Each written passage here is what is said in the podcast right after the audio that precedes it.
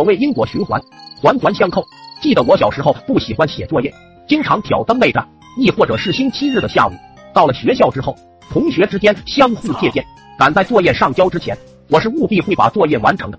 直到那次出现了意外，那是一次小长假，又是各种假期作业，我当然是秉持一贯的优秀作风，不到最后一刻，我是绝对不会动笔的。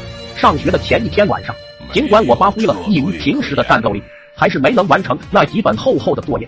想着还是去学校借鉴吧，我就略带遗憾的睡了。第二天，由于昨天晚上夜战太晚，打乱了我要早去借鉴同学作业的计划。我走在去学校的路上，内心忐忑至极，想着老师那迷人的嘴脸，肯定会因为作业的事情邀请爸妈到学校参观我的状。爸妈多忙啊，怎能因为这小小事情而耽误他们下地干活呢？于是我就在去与不去学校之间徘徊纠结。结果学校大门关了，这下可好，不用纠结了。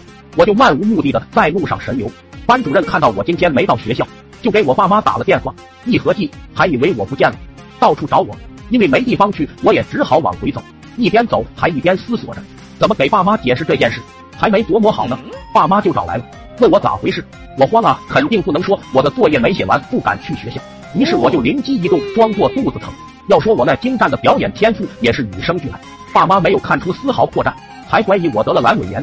虽然我不知道阑尾炎是个啥玩意，但是爸妈相信了，那就是极好了。于是爸妈就带我去医院检查，没办法啊，我只好继续表演。医生在我肚子上来回的按，问我什么地方痛，我说痛都痛。结果按到阑尾的地方，还就真的有点痛。我就说这里特别的痛，医生就说阑尾发炎了。本以为开点药完事，老妈就说割了算了。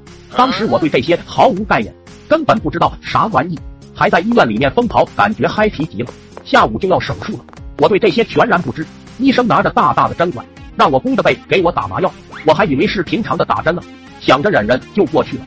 接着伴随着颈椎骨钻心的疼痛，我渐渐麻了，只感觉肚皮被什么东西给划开了。就这样，因为一个小小的谎言，加上我精湛的表演，我莫名其妙的失去了我的阑尾。有幸的在医院里住了四天，又在家里玩了一个星期。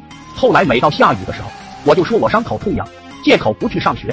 幸好没再出什么毛病，不然后果难料。现在想来，此事也非常荒唐。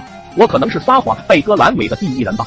直到现在，老妈老爸也不知道这件事情的真相啊，舒坦。